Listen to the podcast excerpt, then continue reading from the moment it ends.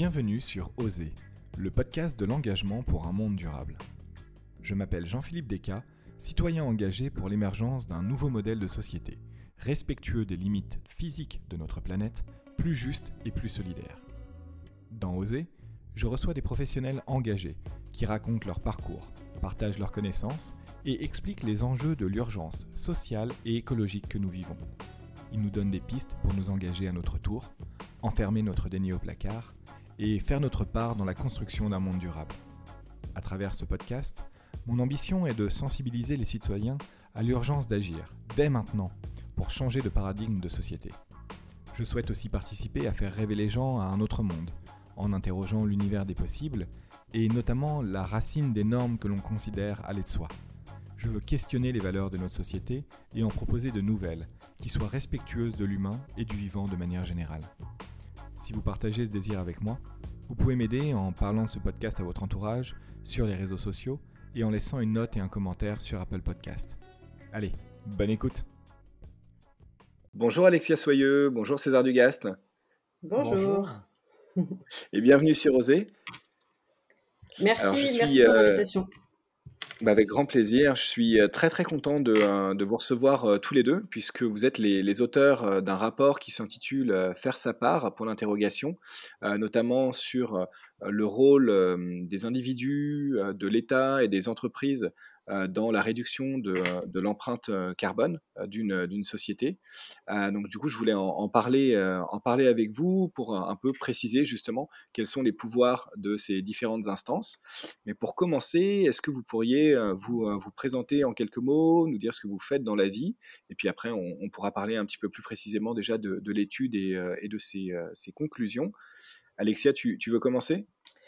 Euh, d'accord, euh, donc je m'appelle Alexia Soyeux, j'ai 36 ans depuis quelques jours. Euh, je travaille chez Carbone 4 depuis 3 ans en tant que responsable de la communication. Et avant ça, je travaillais plutôt dans le domaine de l'alimentation. parallèlement à tout ça, je fais un podcast aussi qui s'appelle Présage et qui parle des, des enjeux écologiques au sens large et sociaux. Voilà et qui est d'ailleurs le premier podcast que j'ai euh, écouté euh, sur ces sujets-là il y a plusieurs années et avec lequel j'ai découvert un petit peu ces enjeux. ok, super. Et euh, César? Ouais, je m'appelle César Dugast, j'ai 30 ans. je travaille également chez Carbone 4, qui est un cabinet de conseil en transition écologique et climatique. je suis là-bas responsable d'un pôle qui est le pôle neutralité carbone, euh, je, suis à peu, je suis là depuis à peu près 5 ans euh, dans le cabinet. J'ai fait un certain nombre de choses euh, rigolotes. par exemple, j'ai bossé pour l'affaire du siècle dans le cadre de leur procès contre l'État en début d'année. Et je gère un projet passionnant qui s'appelle Net Zero Initiative et qui essaye de supprimer tout, greenwashing quand il s'agit de la neutralité carbone des entreprises. Voilà. Et en parallèle, je fais des trucs. Euh, par exemple, je suis dans un think tank qui s'appelle l'Institut Rousseau qui essaye de produire des choses intéressantes sur les questions de transition écologique pour l'État. Ben, merci beaucoup euh, pour, pour, cette introduction. Euh, rentrons directement dans le vif du sujet parce qu'on on a pas mal de, de, points sur, sur, lesquels, sur lesquels rebondir. Est-ce que vous pourriez peut-être me parler de, de l'étude déjà, faire sa part, un petit peu bah, comment est-ce que bah, vous vous êtes dit un jour, on va faire une étude justement sur, euh, euh, sur ce sujet, un petit peu quelle, est la, genèse, et puis ensuite bah, comprendre un petit peu comment euh, sa méthodologie, ce qu'il en ressort et ses principales conclusions Ouais, je, commence. Donc, faire sa part, c'est une étude qu'on a faite euh, en 2019. Euh, l'idée de départ, c'était avec César et puis avec d'autres collègues, on, on, se faisait la réflexion que le discours mainstream autour de l'écologie, c'était beaucoup axé sur la la responsabilité des consommateurs et consommatrices et que ça pointait beaucoup le, des petits gestes, des petits gestes euh, tels qu'on les entend encore aujourd'hui, hein, euh, trier ses déchets, éteindre la lumière, etc., etc. Et on en avait un petit peu marre, euh, entre guillemets, de, d'entendre cette responsabilité individuelle pointée du doigt. donc on a voulu avoir des ordres de grandeur pour savoir quel était, quel était le poids réel de ces petits gestes et des changements de comportement individuels en, matière de lutte contre le changement climatique et donc en matière de décarbonation. Euh, donc on rappelle hein, chez Carbone 4 qu'on a un cabinet de conseil et notre rôle c'est vraiment de donner des ordres de grandeur pour pouvoir euh, gérer des priorités face à euh, l'urgence climatique.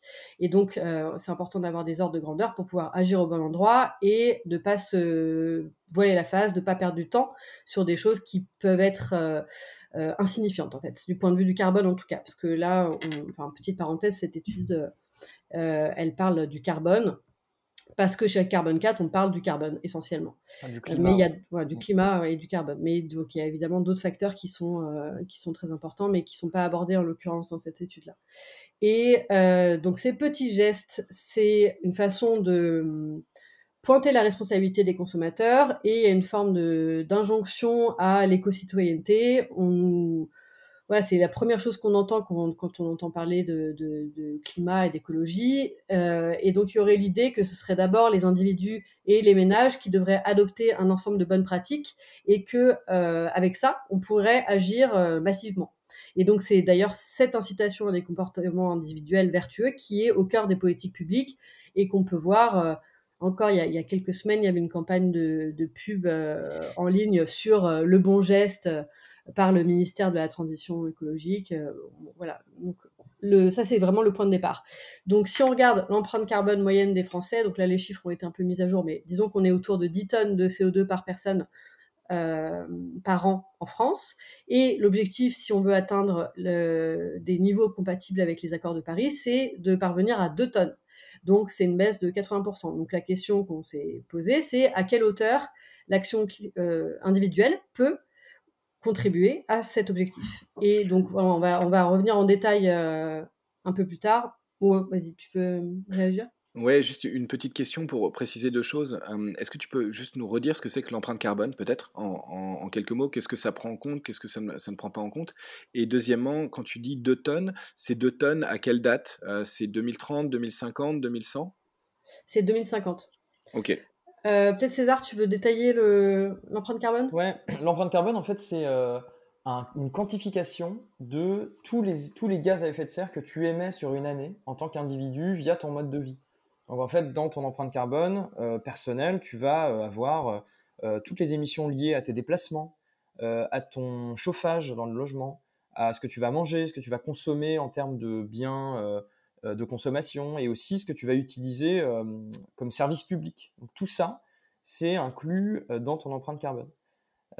et effectivement, comme le dit Alexia, le point de départ moyen aujourd'hui en France, c'est à peu près 11 tonnes de CO2 équivalent par an et par personne. Donc c'est important de voir que c'est une moyenne, parce qu'en fait, plus tu es riche et plus tu émets, hein, tu as vraiment une, très grande sensibilité de ton empreinte individuelle avec tes revenus. Euh, et, en fait, tu as des disparités énormes hein, euh, euh, parmi les citoyens et citoyennes. Dans le monde, je crois, Oxfam a montré que les 10% les plus riches émettaient 50% des émissions de gaz à effet de serre de la planète. Donc c'est extrêmement important d'avoir toujours une vision en déciles ou en centiles même sur la répartition et la distribution de l'empreinte. Mais en moyenne, on peut quand même considérer que, voilà, pour simplifier, c'est 11 tonnes de CO2 équivalent par an et par personne.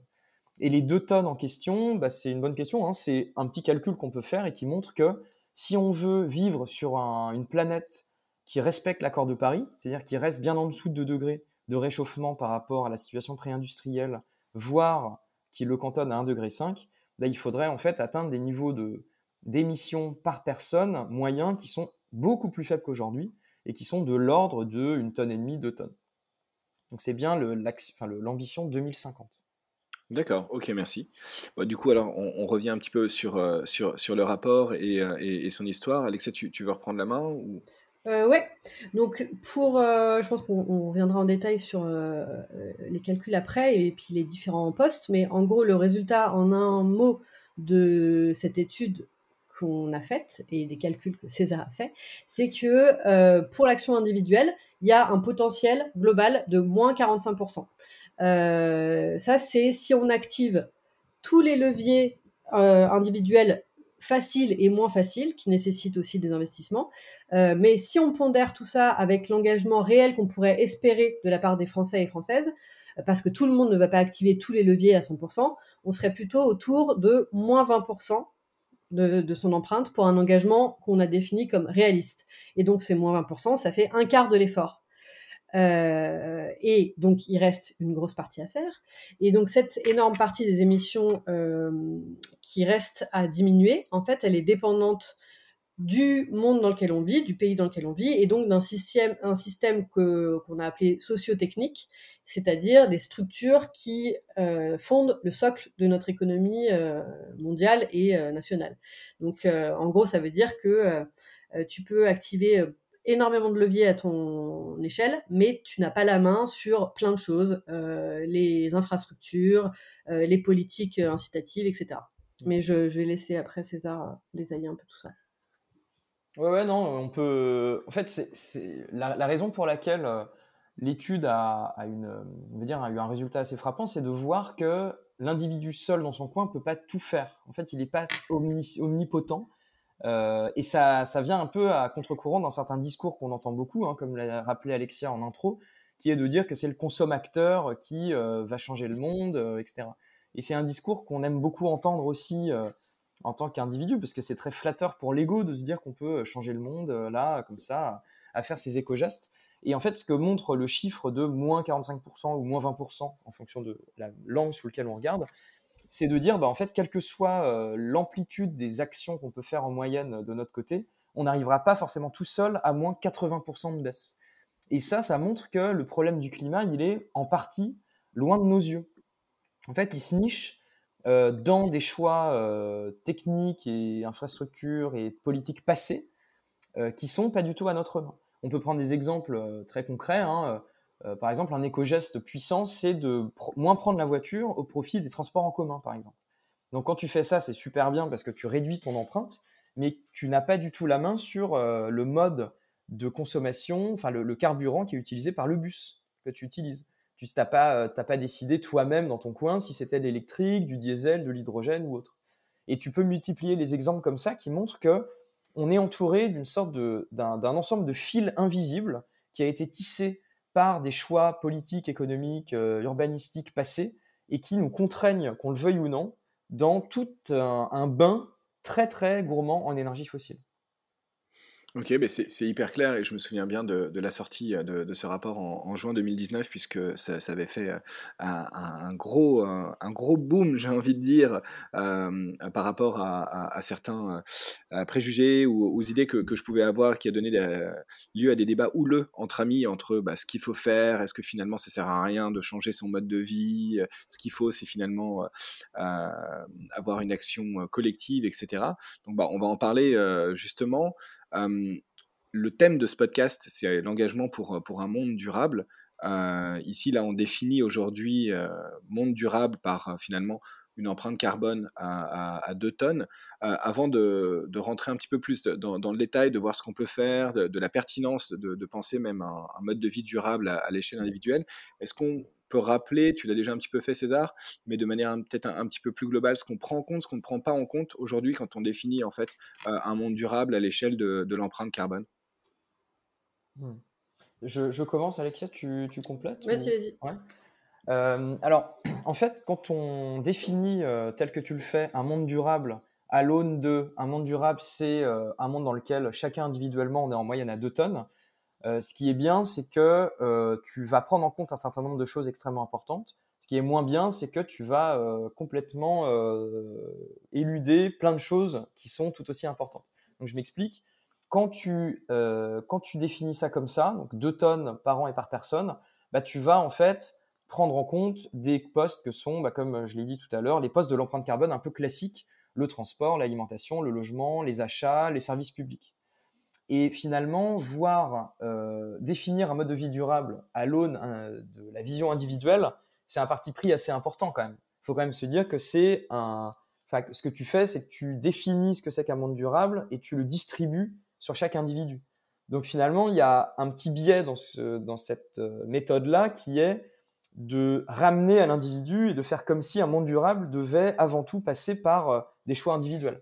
Donc, ce qui est important peut-être de souligner au départ, c'est qu'un mode de vie durable, c'est peut-être, moi en fait, tel que je le dis, tel que je le définirais, c'est peut-être d'abord se mettre d'accord collectivement sur un monde qui est durable et qui correspond à des critères qui nous semblent intéressants.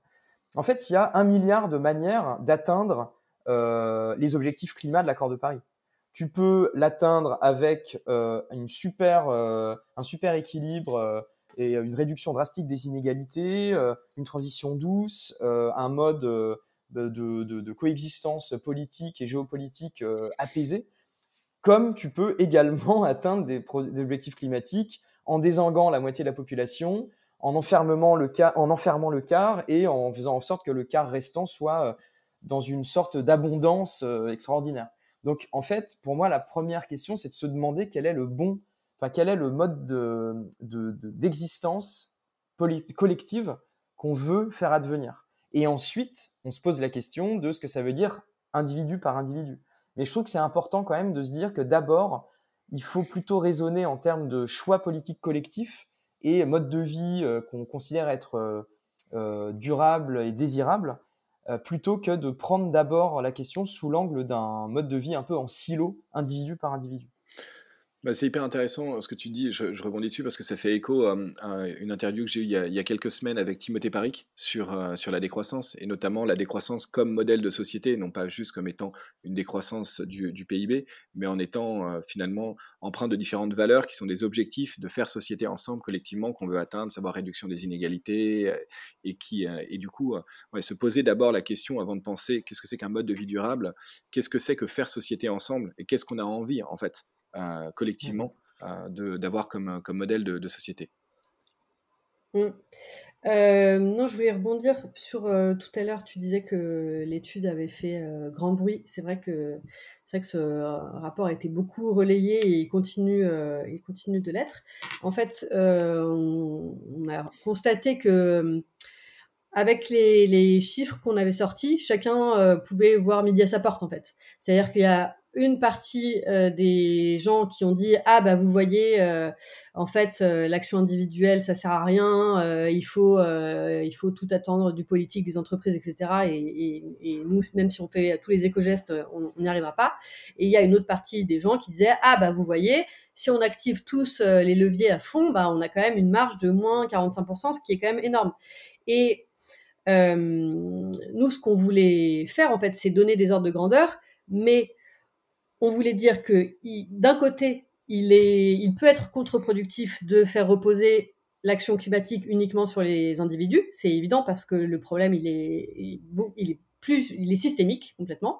Et la construction euh, d'une solution qui soit crédible à l'échelle euh, collective, ça va forcément avec euh, une action politique, une action des entreprises, enfin une action de tout le monde. mais on voulait dire aussi que cette action individuelle, elle est donc à la fois incontournable, mais insuffisante. En, gros, il faut à la fois qu'on ait une action euh, à notre échelle, si on le peut, parce que tout le monde aussi n'a pas les mêmes euh, leviers, tout le monde n'a pas la même disponibilité euh, économique, culturelle pour activer tous ces leviers. et en même temps, il faut remettre en question les fondements de notre système économique qui repose sur une croissance infinie dans un monde fini donc, euh, donc voilà, ma phrase était un petit peu longue et déstructurée, mais ce que je voulais dire, c'était que euh, il, faut se, il faut arrêter de détourner l'attention sur des sujets qui sont euh, insignifiants. C'est pas éteindre, la lumière, d'accord, c'est important, mais c'est pas ça qui va, qui va nous sauver entre guillemets. il faut se concentrer sur les ordres de grandeur les plus massifs pour pouvoir agir de façon urgente, parce que là, on, est dans une situation euh, d'urgence euh, extrême. Euh, et, voilà, en fait, se, focaliser sur l'attention, sur l'individu, ça permet d'éviter de, parler du sujet central qui est la remise en cause du modèle économique fondé sur la croissance des richesses et du PIB. Et on ne peut pas tout attendre d'une croissance verte, d'un découplage. donc voilà. Ouais, et j'ajouterais aussi que finalement, ce que vient de dire Alexia, c'est-à-dire le fait que euh, bah, euh, y a tout un pan de l'action euh, qui est absolument nécessaire et qui est de l'action qui n'est même pas individuelle mais collective, ça c'est quelque chose que la notion d'empreinte carbone individuelle ne parvient pas réellement à capter. en fait, il y a une raison très simple à ça, c'est que l'objet empreinte carbone personnelle, enfin l'exercice, la méthode, c'est un truc qui va exclusivement regarder ce que les individus consomment. C'est-à-dire, en gros, c'est uniquement ce qui sort du porte-monnaie des gens. Exemple, combien je dépense pour me, pour me déplacer, pour manger, pour me loger, pour acheter des trucs, des smartphones, etc. Et en fait, il y a tout un pan de la réalité qui est euh, complètement euh, occulté, qui est non pas ce qui, euh, c'est non pas en gros ce qui sort de ton porte-monnaie, mais c'est tout ce qui va rentrer dans ton porte-monnaie et, en, d'autres termes, tout ce que tu vas créer en termes d'impact écologique pour gagner ton argent. En fait, l'empreinte carbone personnelle regarde uniquement ta consommation et pas ce que tu contribues à produire. Et c'est pour ça que finalement, euh, tout ce qui est impact carbone du travail, impact carbone de l'épargne, impact carbone de, de, tes choix, on va dire, politiques, sont complètement euh, occultés de l'empreinte carbone personnelle. D'où la nécessité peut-être de se doter d'indicateurs autres pour essayer d'avoir un panorama complet de ce que ça veut dire agir pour le climat aujourd'hui. En fait, les gens, j'ai l'impression aujourd'hui, ils sont, on est euh, toutes et tous un peu contraints par les méthodes et les, on va dire, les indicateurs qu'on se crée nous-mêmes, tu vois. Et, euh, et, moi, je pense que ce serait vraiment pas mal qu'on ait d'autres indicateurs, notamment l'impact de l'épargne, l'impact du travail, pour compléter le tableau et cesser de nous voir uniquement comme des consommateurs qui peuvent faire des choses uniquement à l'aune de ce qu'ils dépensent et, des choix de consommation qu'ils peuvent faire. Je rebondis effectivement sur ce que tu dis. Ce, terme de consommateur, je t'avoue, me, rend de plus en plus fou en règle générale. Hein, et j'aime pas trop parler de, consommateur, mais vraiment de, citoyen plus, parce qu'il y a une notion en fait, de, reprise de contrôle, hein, mmh. quelque part, euh, quand, tu, parles de, de citoyens. C'est euh, Arthur Keller aussi que j'ai interrogé il n'y a pas très longtemps qui me disait justement, il faut, arrêter de parler de consommateur, de consommateur, remettre le citoyen au centre et dire que non, le mouvement est principalement collectif. Avant de, rentrer un petit peu euh, plus dans le, détail de ce que tu viens d'aborder, César, à savoir peut-être l'épargne et aussi le travail en plus de uniquement la, mesure de la consommation, j'aimerais juste revenir en fait un peu à toi, Alexia, est-ce que tu disais au niveau des ordres de grandeur, peut-être pour les rappeler, parce qu'on a évoqué qu'il y a des ordres de grandeur au niveau individuel au niveau de l'État, mais finalement, on n'est pas tellement rentré dans, le détail de ce que c'est que ces ordres de grandeur, de qu'est-ce qui est important, qu'est-ce qui a réellement de l'impact aujourd'hui et qu'est-ce qui en a moins. Alors, euh, bon, déjà, il faut rappeler que l'étude qu'on a faite, c'est c'est pas un papier scientifique au sens où c'est une étude de carbone 4 euh, euh, et elle vaut ce qu'elle vaut. On a dû faire des choix et on ne pouvait pas observer toutes les actions, tous les leviers. Mais on a on a choisi des choses qui nous semblaient significatives. à l'échelle individuelle, dans les dans les changements de comportement très significatifs. Euh, tout ça, c'est raisonné en moyenne, donc c'est pour un Français ou une Française moyenne qui n'existe pas, évidemment, parce que voilà, on a tous euh, des, fortes disparités. Mais le premier levier pour euh, réduire son empreinte, c'est par l'alimentation, en ayant une alimentation végétarienne, en tout cas en mangeant beaucoup moins de viande. Donc ça, c'est premier, le premier levier qu'on peut activer tous et toutes euh, bah, très facilement en fait, enfin très facilement, il y a des résistances culturelles, euh, etc. Mais c'est quand même quelque chose qu'on peut faire euh, dès aujourd'hui. Après, en fait, si tu es un Français qui prend l'avion, ton premier, ton premier levier, ce sera, ce sera euh, probablement prendre l'avion. Quoi. Mais euh, donc voilà, donc l'alimentation, c'est quand même euh, la première chose. Après, dans les actions qui sont moins, moins simples à mettre en place parce qu'elles peuvent nécessiter un investissement, c'est dans le logement, la rénovation thermique de ton logement, le changement de donc l'isolation, le changement de chaudière. ça, pareil, en fait, on, se rend compte que bah, donc on a la capacité plus ou moins de, le faire euh, si on est propriétaire de son logement, mais ça nécessite quand même un investissement euh, qui est considérable. Et même quand on a des, revenus euh, plutôt corrects, là je fais, une parenthèse sur mon, c'est important aussi de, voilà, de se de se remettre dans la vraie vie. Par exemple, moi, j'ai une maison, je voulais mettre une pompe à chaleur. En fait, euh, c'est pas possible parce qu'il faut sortir 15 000 euros et ben en fait je les ai pas quoi. Et, les, aides de l'État sont euh, vraiment très euh, faibles. Donc là, on passe du, niveau individuel au collectif. Donc voilà, moi j'aimerais faire un changement qui aurait un impact énorme sur mon empreinte carbone, mais l'État n'apporte pas le financement pour me permettre de le faire. Donc là, on, voit bien que ça sert à rien d'opposer individuel et collectif. Il y a un, va-et-vient qui est, qui est, permanent en fait. et après, évidemment, c'est le transport. Le transport au niveau individuel, c'est si tu prends ta voiture, bah, si tu prends moins ta voiture, tu vas réduire énormément ton empreinte. Quoi.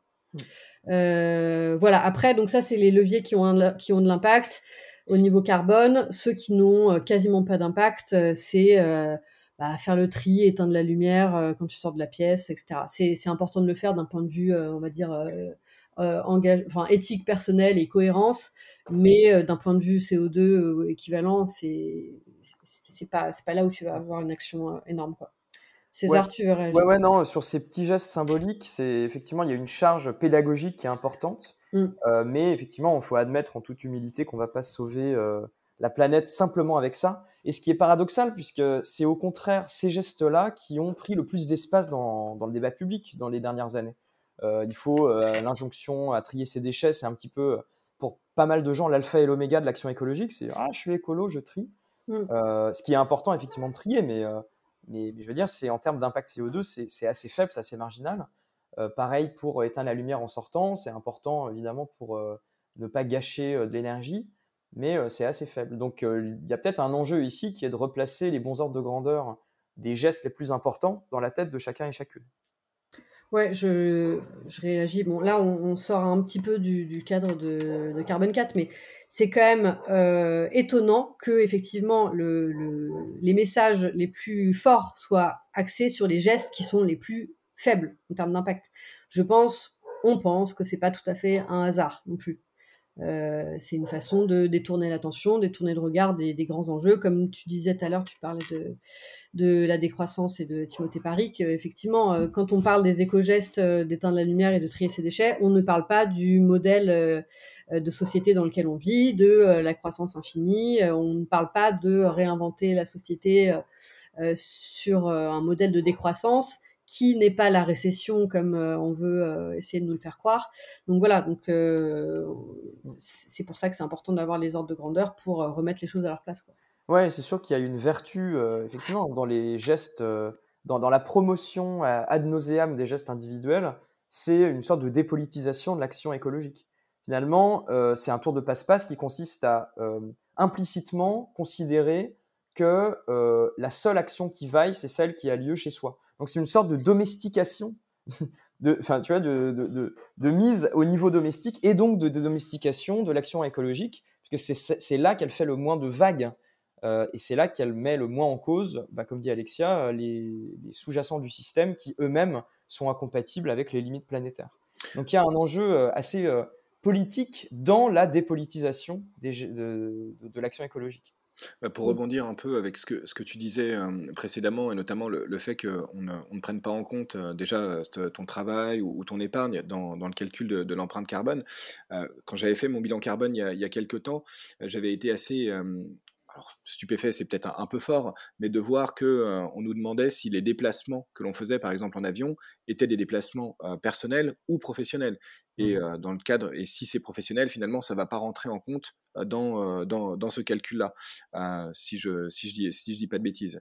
Et que, du coup, en fait, on, on, ne prend vraiment en compte que le que le côté tourisme individu sorti en fait de, son contexte. C'est-à-dire qu'il y aurait presque deux individus, la personne dans son travail, euh, la personne chez elle, et il n'y a que celle-ci qui vraiment euh, rentre en compte dans le calcul de, l'empreinte. Alors, alors pour le coup, si tu prends l'avion pour un motif professionnel, ça va quand même apparaître dans ton empreinte carbone. Simplement, ton employeur aussi va le compter dans son empreinte carbone. Donc, tu vois bien que ça, il y a des doubles comptes un peu partout, ce qui n'est pas très grave parce que l'exercice ne sert qu'à regarder ta dépendance au carbone et ne sert pas du tout à faire un découpage parfait du gâteau total des émissions, comme peut le faire par exemple l'ONU avec les inventaires euh, des pays. Quand tu parles d'empreinte carbone, c'est pas du tout le cas parce que tu regardes en fait les émissions des autres, tu regardes, mais, euh, mais néanmoins c'est effectivement euh, l'empreinte carbone. Il y a quand même un côté où on veut te faire peser sur tes épaules une certaine responsabilité. Alors que peut-être que ton employeur, bah, il t'a pas demandé euh, ton avis pour t'envoyer à l'autre bout du monde en avion, tu vois.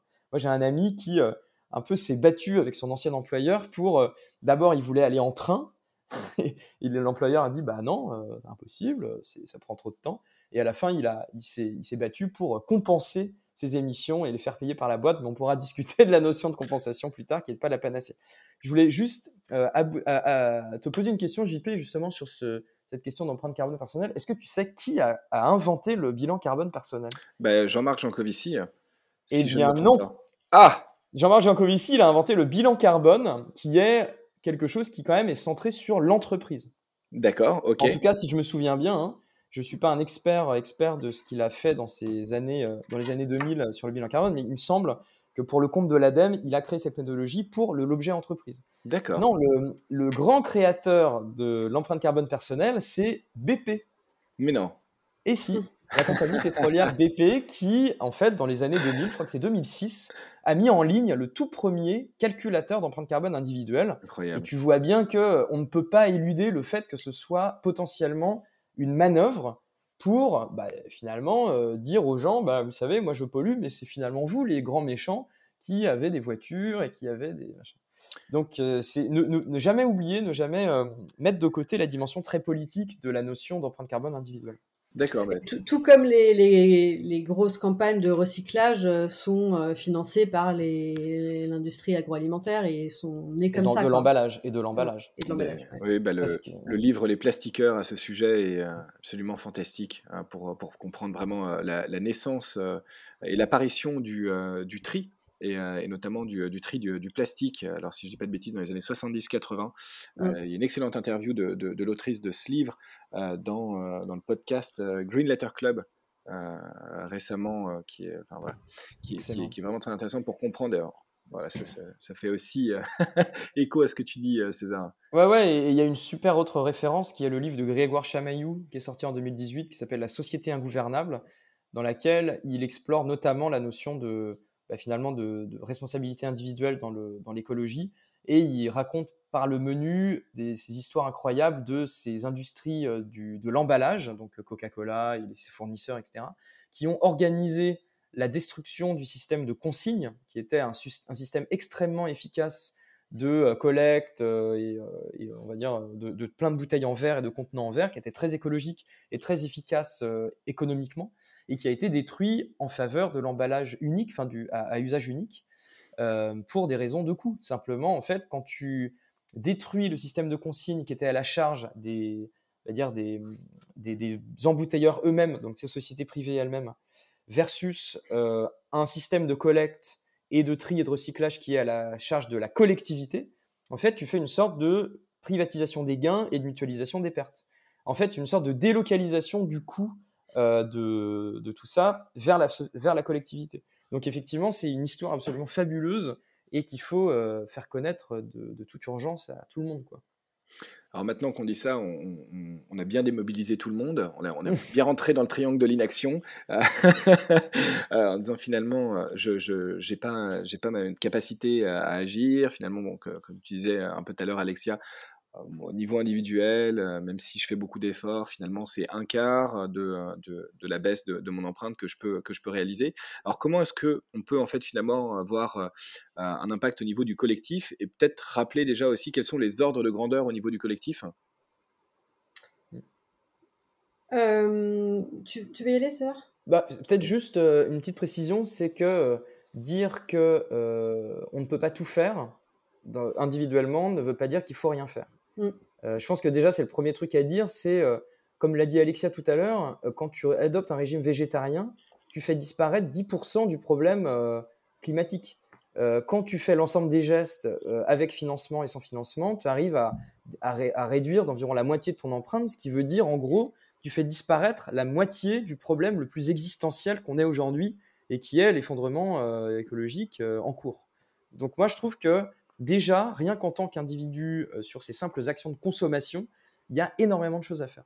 Mmh. Et effectivement, il y a aussi des choses à faire et c'est nécessaire d'assortir ces gestes individuels d'actions collectives et qui, qui est un champ des possibles absolument énorme. Je ne sais pas si Alexia, tu veux en parler un petit peu euh, ouais, en fait, euh, non, effectivement, comme, on, comme, on, disait, hein, l'action individuelle, c'est nécessaire, mais c'est pas suffisant, mais, mais c'est quand même indispensable pour, pour, différentes raisons. Mais euh, déjà simplement parce que quand on a commencé à prendre conscience de euh, l'ampleur euh, du sujet, l'ampleur des enjeux, bah déjà il y, a forcément une phase un peu de désespérance à un, moment. Enfin, je pense qu'on est plus ou moins tous et toutes passés par là, un gros moment de, de déprime ou en tout cas de, voilà, de perte de repère quoi. Qu'est-ce qu'on fait euh, qu'est-ce qu'on fait face à l'ampleur du désastre? On a l'impression d'être euh, d'être euh, insignifiant à, sa petite échelle. Pour autant c'est quand même indispensable de se sentir en cohérence en fonction de ce qu'on peut faire encore une fois en fonction de, de du niveau de revenu qu'on a du temps qu'on a de voilà plein plein de choses. C'est ça fait du bien quand même de se mettre en cohérence et de se sentir aussi en chemin euh, pour euh, participer aux défis collectifs.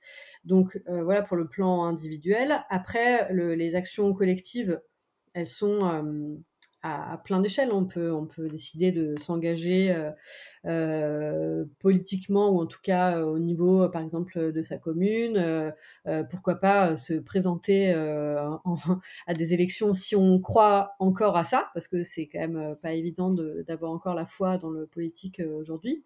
on peut s'engager dans des associations, on peut participer à, à répandre l'information, soit en formant des gens, soit en en créant du contenu, euh, comme tu le fais, comme je le fais, euh, comme on le fait aussi chez Carbon 4. Il y a plein de, il y a plein de façons d'agir euh, à son échelle. Et puis aussi, je crois que chacun a aussi des, angles particuliers qui lui sont chers. Ça peut être l'alimentation, ça peut être le transport, la rénovation, aussi commencer à peut-être apprendre de nouveaux apprendre, enfin, acquérir de nouvelles compétences parce que euh, on peut apprendre à réparer des trucs, bricoler, fabriquer des choses. Ça, c'est quand même, euh, euh, dans, dans la société aujourd'hui, il y a quand même beaucoup d'entre nous qui avons l'impression de ne rien savoir faire de nos mains. Quoi. Donc, se remettre là-dedans, apprendre à cultiver son jardin, pas forcément seul d'ailleurs, ça peut être dans des jardins collectifs.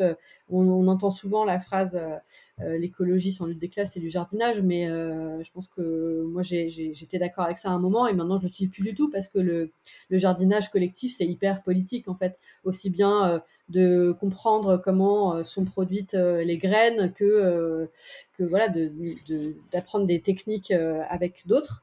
Et, euh, et, oui, et pour finir sur ce point-là, on a chacun nos angles particuliers qui nous sont chers.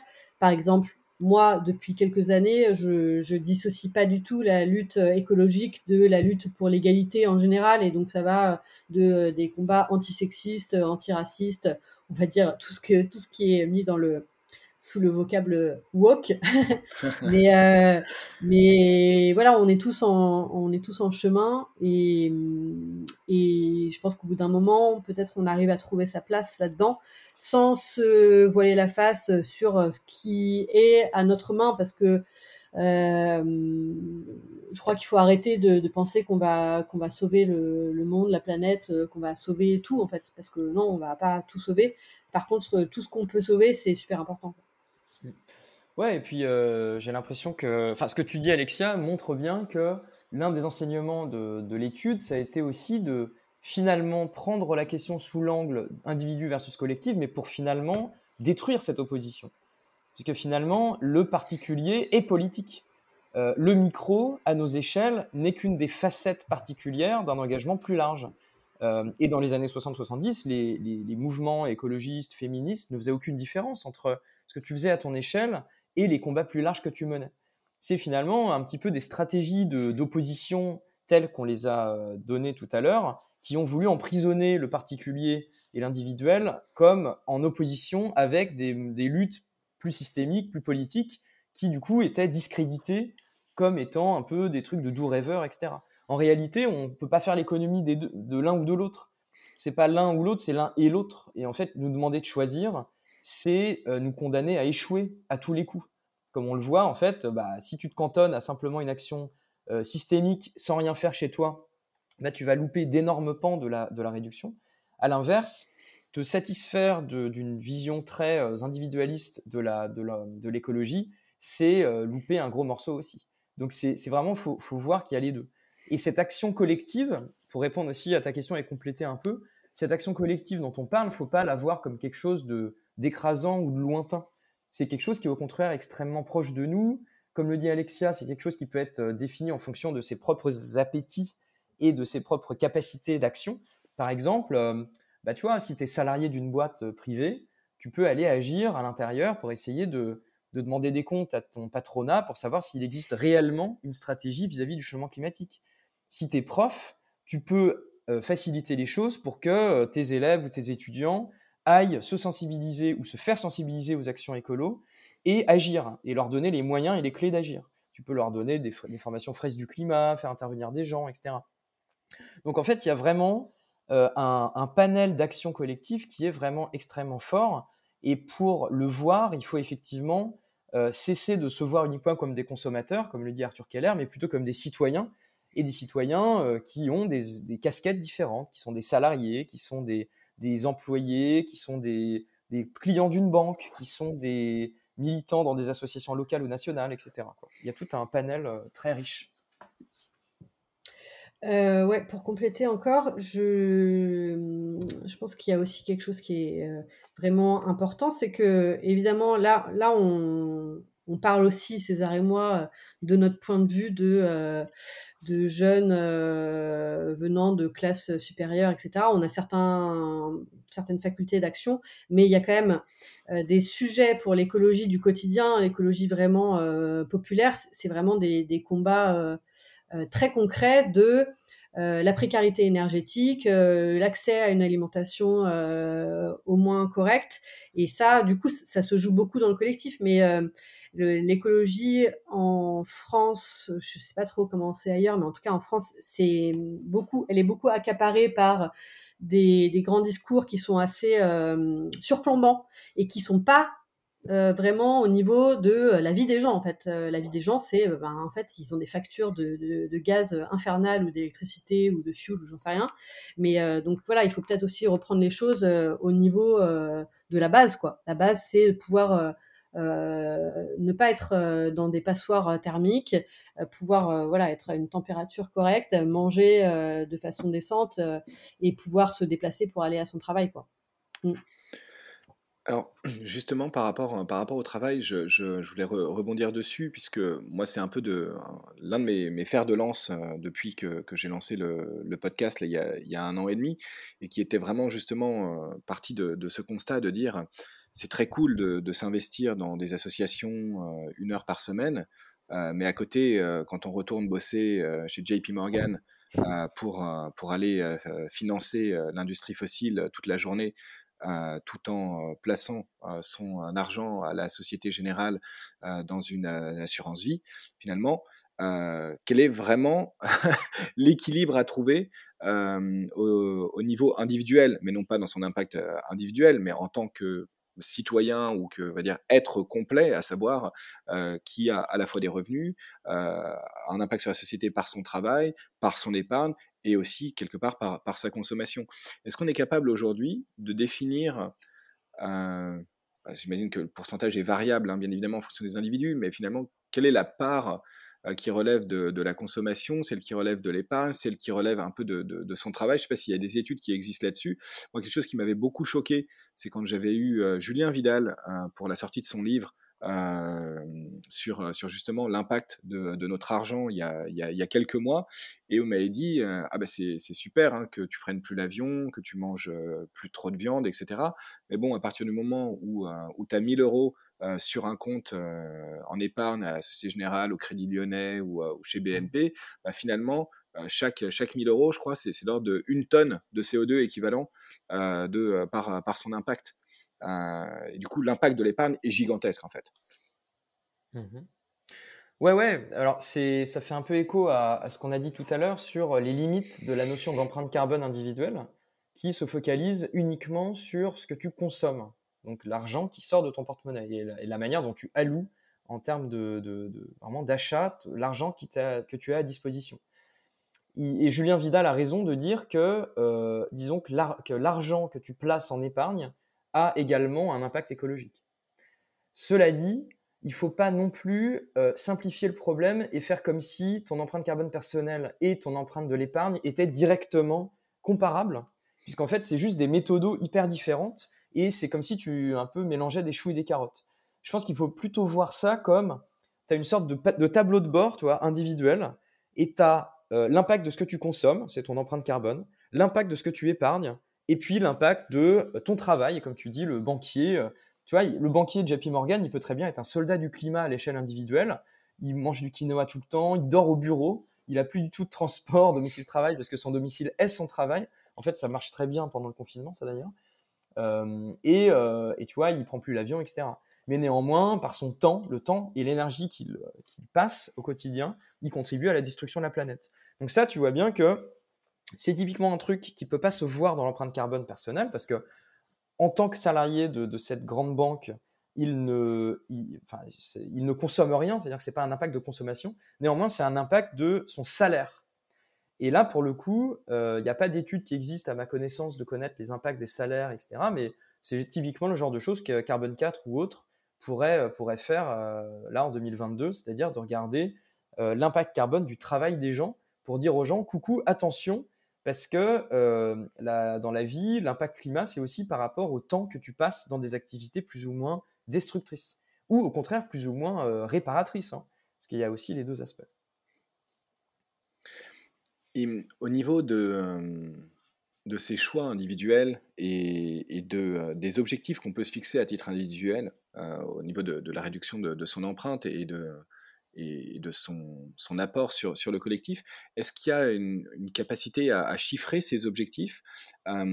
Pour la partie vraiment empreinte carbone, est-ce que finalement, euh, se vouloir euh, acteur euh, sur, sur, sur le climat, c'est se dire, il faut absolument que dès demain, j'arrive avec un régime à 2 tonnes équivalent CO2 ou pas? Est-ce que c'est 3 tonnes? Est-ce que c'est comment Comment est-ce qu'on met en place? Quels objectifs en fait se, donner? Et, ouais. Alexia? Mmh. ouais, en fait, là, pour, les objectifs personnels, je pense que c'est très euh, important de partir de chacun sa situation euh, propre. Parce que euh, évidemment, tu n'auras pas du tout les mêmes leviers si tu pars d'une empreinte à 30 tonnes parce que tu prends énormément l'avion pour faire des city trips ou des grands voyages à l'autre bout du monde. Et si tu es déjà à, je sais pas moi, 6-7 tonnes et que tu dois que tu veux réduire à 2 tonnes. Parce que en fait au début c'est assez facile d'éliminer les, postes les plus importants parce que voilà, on a, dit tout à l'heure, si tu prends l'avion, bah, c'est l'avion. Si tu veux euh, réduire ton alimentation euh, carnée, etc. Mais à la fin, c'est plus difficile. Et on en revient euh, au point de vue collectif. il faut des incitations et des politiques publiques pour soutenir nos, choix personnels. Quoi. je fais une petite parenthèse. Chez Carbon 4, on a un projet depuis un an ou plus, deux ans, qui s'appelle MyCO2 qui est euh, une euh, façon, enfin une expérience, disons, collective qui permet de mesurer l'empreinte carbone personnelle, de se fixer des objectifs individuels, mais euh, dans un process collectif, c'est-à-dire que c'est des conférences qui sont organisées avec soit en entreprise, soit pour des particuliers. Et donc les gens remplissent le, leur questionnaire d'une façon très pédagogique et après peuvent se challenger chacun pour dire ok euh, voilà je, moi je pars de là je veux arriver à là mais il y a des étapes et donc euh, euh, d'un point de vue individuel mais aussi d'un point de vue collectif ce qui est important de se dire c'est que c'est la trajectoire qui compte beaucoup plus que simplement le point d'arrivée en 2050 parce que le niveau de, réchauffement auquel on va réussir à stabiliser, on espère, les émissions, ça dépend du cumul de ces émissions. Et donc, il vaut mieux, il vaut beaucoup mieux avoir une trajectoire progressive qu'une baisse drastique où on serait, euh, voilà, en, 2049, on est euh, toujours à un niveau extrêmement haut et d'un coup, on descend. Mais en fait, le cumul des émissions dans ces cas-là sera beaucoup plus élevé. Donc, la trajectoire, à un niveau individuel comme un niveau collectif, elle compte beaucoup plus que, euh, voilà, que, la baisse radicale, quoi, du jour au lendemain. Et puis, en plus, quand on change ses habitudes du jour au lendemain, en fait, on peut bah, se lasser. C'est comme si voilà, tu te dis, demain, j'arrête tout, j'arrête la viande, j'arrête la voiture, j'arrête machin. En fait, c'est hyper dur à tenir. Si tu y vas progressivement, tu te fixes des, des points d'étape, c'est quand même beaucoup plus agréable. Euh, et puis plus simple à tenir sur la durée, parce qu'après, il ne s'agit pas de, de dire, ah, en fait, non, non, j'ai craqué, euh, je mange des burgers euh, maintenant pendant un mois. voilà. Ouais, et je pense que c'est important aussi de ne pas se mettre dans un imaginaire de privation. Ouais. et au contraire, de, vois, d'ouverture à d'autres d'autres pratiques, des réenchantements de certaines, certaines choses. Je sais pas, moi, quand tu deviens végétarien, tu, tu réenchantes le légume. tu te prives pas de viande, tu vois. Euh, euh, tu, tu, découvres de nouvelles manières de, de cuisiner, c'est un peu excitant, etc. Puis ça fait des fights intéressants en famille quand tu rentres euh, pour les fêtes, où ils demandent, où ils négocient avec toi si tu peux pas quand même manger un peu de viande, etc. C'est rigolo. Ça, augmente les, skills de négociation. Mmh. Mais c'est vrai que, mmh, en fait, je pense qu'on oublie un peu de le dire euh, parce que c'est tellement évident pour nous, mais ce, chemin euh, de, changement et de transformation, il est hyper enthousiasmant. Évidemment, il ne s'agit pas de dire que euh, tout euh, est facile et rose et, et cuit les petits oiseaux comme dirait l'autre. Mais euh, en fait, c'est chouette, c'est intéressant, c'est euh, important de d'apprendre des nouvelles choses, de changer, de se passer de trucs qui sont euh, vraiment superflus, de changer ses habitudes, de, de découvrir un, nouveau monde. C'est intéressant d'un point de vue juste personnel. Ça fait effectivement réfléchir ses proches, sa famille, etc. Et puis, ben, quand même, on se sent beaucoup mieux, quoi. Beaucoup mieux de faire passer en premier lieu euh, des choses euh, immatérielles, euh, le lien, les relations sociales, retrouver aussi un, semblant de relation avec la nature, avec 40 guillemets autour. Mais voilà, c'est chouette. Donc il y a de la joie quand même, il y a beaucoup de joie. Et justement, alors c'est, je rebondis sur, sur, ce que tu dis pour le, le, faire écho aussi à ce que tu disais tout à l'heure par rapport à, l'impact des, des, plus riches. On se pose bien évidemment ici dans la position euh, bah, des gens qui, ont cette possibilité, c'est-à-dire des, gens comme, euh, comme, vous et moi, euh, qui font vraisemblablement partie des 10% ou des 20%, allez à tout casser, des, plus riches en France, en tout cas, puisque finalement, on s'aperçoit que la, moyenne est assez basse. Hein, je crois que c'était Timothée Paric, encore une fois, qui relayait ça, mais que c'est autour de, de 2300 euros euh, euh, par, euh, par mois, par, ménage, qu'on se situe déjà en fait dans les 10% les, les, plus riches. Donc ça va très très vite et, on s'en rend pas forcément compte. mais voilà, donc c'est bien sur ces personnes-là à qui on s'adresse au niveau de la réduction du, superflu et non pas ceux qui sont dans des situations de précarité. Euh, mais ça tombe bien parce que c'est principalement ces gens-là qui écoutent en plus ce, podcast. Et je disais ça aussi par rapport à, à un autre aspect de, l'action collective et qui est en fait quelque chose qu'on ressent souvent et qu'on se fait renvoyer euh, au visage euh, de la part des, personnes euh, qu'on essaie de sensibiliser dans des actions collectives, quand, on peut faire par exemple des animations de fresques du climat et autres, quand on n'est pas un chevalier blanc ou quand on n'a pas finalement une action individuelle parfaite. Euh, au, niveau, euh, au niveau du CO2. Bah, typiquement, euh, je vais vous dire, oui, mais vous, n'avez pas pris l'avion avant dans votre vie, ou finalement, ah ben vous mangez quand même encore un peu de viande de temps en temps, ah bah vous avez pris une voiture finalement le week-end dernier. Comment est-ce que on arrive en fait à intégrer ça? Est-ce qu'il faut être forcément un chevalier blanc justement pour être crédible euh, en tant qu'acteur du changement et, au, niveau, euh, au niveau collectif? Euh, Est-ce que finalement l'action collective peut quelque part compenser euh, l'empreinte individuelle qu'on a euh, par rapport à l'effort qui est fait. comment est-ce que vous voyez ça? Bah, J'ai l'impression que euh, ce, cette question-là, qui, qui, est fascinante, elle est vieille comme le monde, parce qu'en fait, elle se pose à toute personne qui a envie de transformer le monde dans lequel il vit.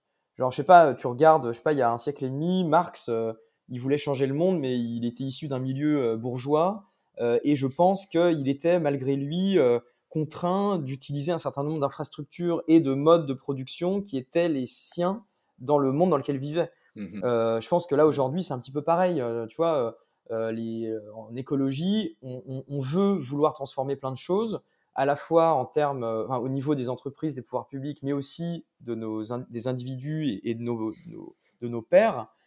Mais on est forcément pris dans un tissu hyper carboné et c'est bien pour ça qu'on se bat, quoi. Donc effectivement, bah oui, quand on veut partir quelque part, c'est difficile de, parfois de renoncer à la voiture, euh, on n'est pas des héros non plus et du coup, on continue à, faire un certain nombre de choses. Moi, j'ai pas de réponse précise à donner là-dessus. je ne sais pas du tout comment me positionner vis-à-vis de porter un discours pour changer le monde et versus savoir tout à fait que je suis pas irréprochable de, mon côté. Et je, je sens qu'on a peut-être des réponses, des réponses à trouver dans les combats un peu de transformation du monde qui ont été menés dans les derniers millénaires. Quoi. Ok. Alexia? Ouais, juste un mot. En fait, euh, effectivement, on, est, on, est, on vit tous dans une société qui ne nous permet pas d'être euh, exemplaires. Donc, et puis en plus, on vient tous d'une période où on n'avait pas conscience, enfin plus ou moins, hein, on n'avait pas conscience de tout ça et on a fait des changements. Donc euh, oui, moi j'ai pris l'avion, oui j'ai mangé de la viande, etc., etc. Ça n'empêche pas que c'est quand même le chemin qui est important.